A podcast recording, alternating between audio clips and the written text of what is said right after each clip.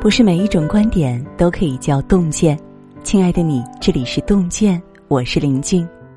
今晚呢，我们要和大家分享的文章题目是《遇事最有水平的思维方式》。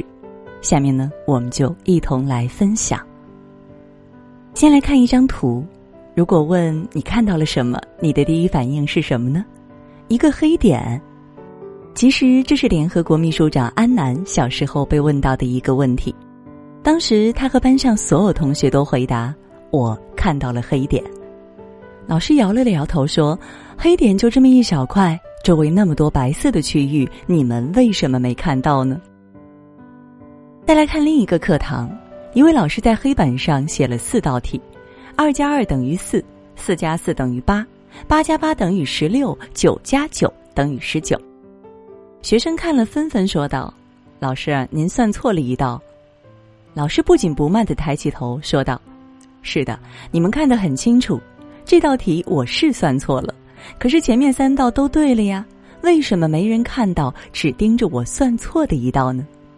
为什么要讲上面两个小故事呢？因为人性有一个弱点，更关注哪里出了问题，而不是哪里有亮点。就像一张白纸上有一个小黑点，明明白色占据了大部分，但大多数人只看到了。”那个小黑点，就像学生们对老师做对的题视若无睹，反倒更关注老师做错了几道题，这是人的惯性思维。正是因为这种惯性思维，我们很难看到表象之下还隐藏着亮点，而能够在一片混沌中学会随势而变、发现亮点的人，都是了不起的人。一次，作家林清玄路过一家羊肉炉店。突然被店老板叫住，说：“林先生一定不记得我了。”林清玄尴尬的说：“对不起，真的想不起在什么地方见过你。”这是店老板说起二十年前他们会面的情景。当年林清玄在一家报馆担任记者，跑社会新闻，发现有一个小偷作案手法非常细腻。小偷被抓后，警方拿出一叠失窃案的照片给他指认，有几张他一看就说：“这是我做的，这是我的风格。”有些屋子被翻得凌乱的照片，他看了一眼说：“这不是我做的，我的手法没有这么粗。”于是林清玄回去写了一篇特稿，忍不住感慨。像心思如此细密、手法这么灵巧、风格这样突出的小偷，又这么斯文有气魄。如果不做小偷，做任何一行都会有成就吧？当年那个小偷就是这家驴肉店的老板。他真诚的对林清玄说：“林先生写的那篇特稿打破了我的盲点。我想，为什么除了做小偷，我没有想过做正当的事呢？”在监狱蹲了几年，出来开了店，现在已经有几家分店了。林先生哪一天来给我请客吃羊肉啊？事后，林清玄很感动，说：“没想到二十年前吴昕写的一篇报道，竟是一个青年走向光明。”对待小偷，大多数人的态度都是嗤之以鼻，但林清玄却看到了小偷的魄力，这就是亮点思维。自媒体作者起点不齐说：“亮点思维就是在混沌中寻找亮点，并通过亮点拥抱光明。真正厉害的人遇事都懂得先找亮点。比如，你是一位家长，看到孩子的考试成绩，三门优秀，两门良好，一门及格，你会是什么反应呢？这时候，大部分家长会脱口而出：“这门课怎么考得这么差？是不是上课开小差了？”但很少有家长夸赞孩子三门功课优秀，问他这几科怎么考得这么好。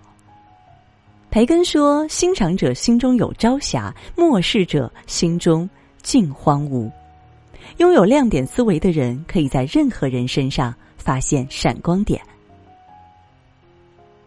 大家可能听过陶行知的这个故事。有一次，陶行知在学校里看见两个小孩打架，他立刻上前制止，然后对打人的小孩说。放学后到办公室等他。放学后，陶行知来到办公室，看到那个小孩战战兢兢的站在那儿。这时，他从口袋里拿出一颗糖，递给小孩，说：“这是奖励给你的，因为你按时到了，很守时。”小孩还没来得及把糖放到口袋里，陶行知又把第二颗糖递给了小孩，说：“这也是奖励你的，因为我不让你打人时，你立刻就停住了，说明你懂得尊敬师长。”接着，陶行知又拿出一颗糖说：“我刚才调查过了，你打他是因为他欺负女同学。”你路见不平拔刀相助，这个叫见义勇为，也值得表扬。小孩接过糖后懵了，难道今天打对了？陶行知接着说：“我问你，当时除了揍他之外，还有没有更好的办法呢？”小孩说：“我当时可以不揍他的，把他们拉开就好了。这事儿呀，是我不对，以后不会再这么冲动了。”陶行知满意的笑了，拿出了最后一颗糖。你能正确的认识到自己的错误很好，我再奖励你一颗。人非圣贤，孰能无过？知错能改，善莫大焉。虽然孩子打架了，但他的身上并非没有可取之处。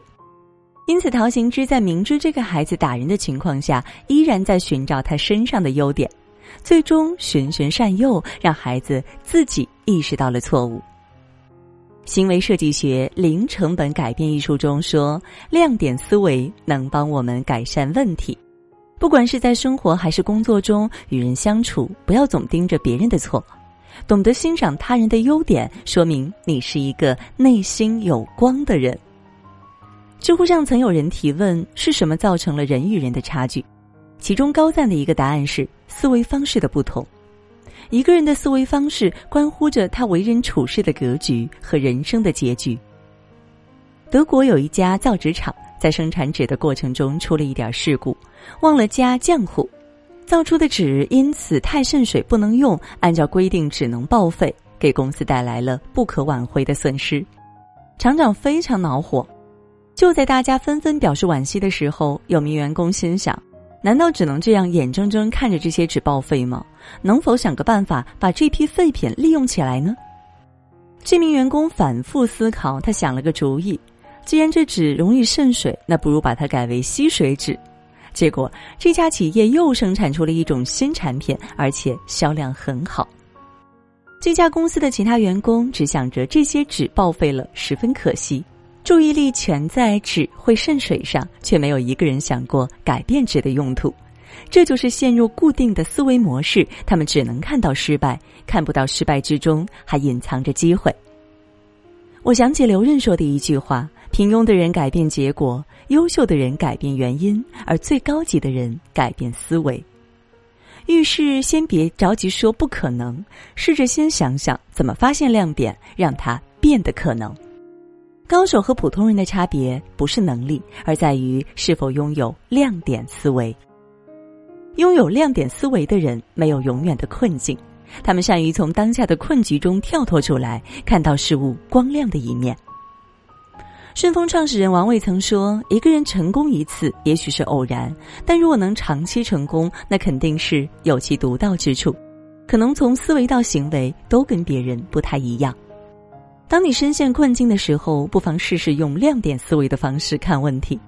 凡是善于从缺点中找到优点，同时也能化弊为利，把劣势转化为优势，最后一切问题都会变成机遇。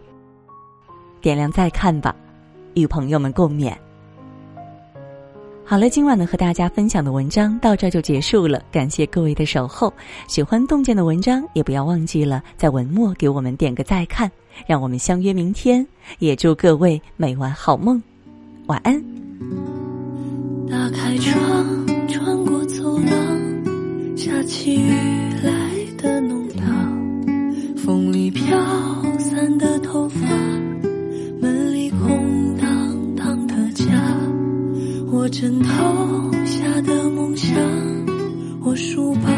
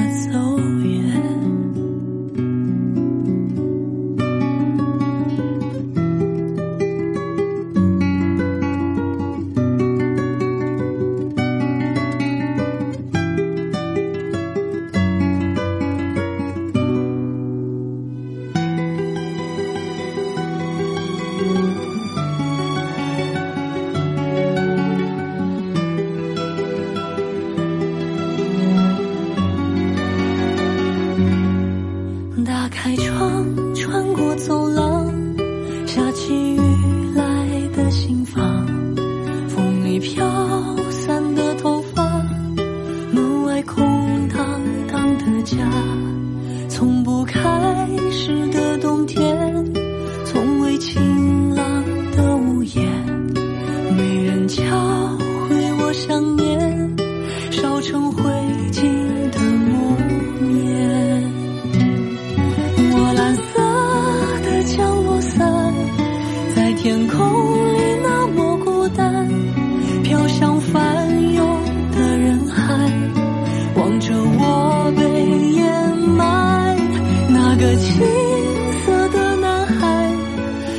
岁月。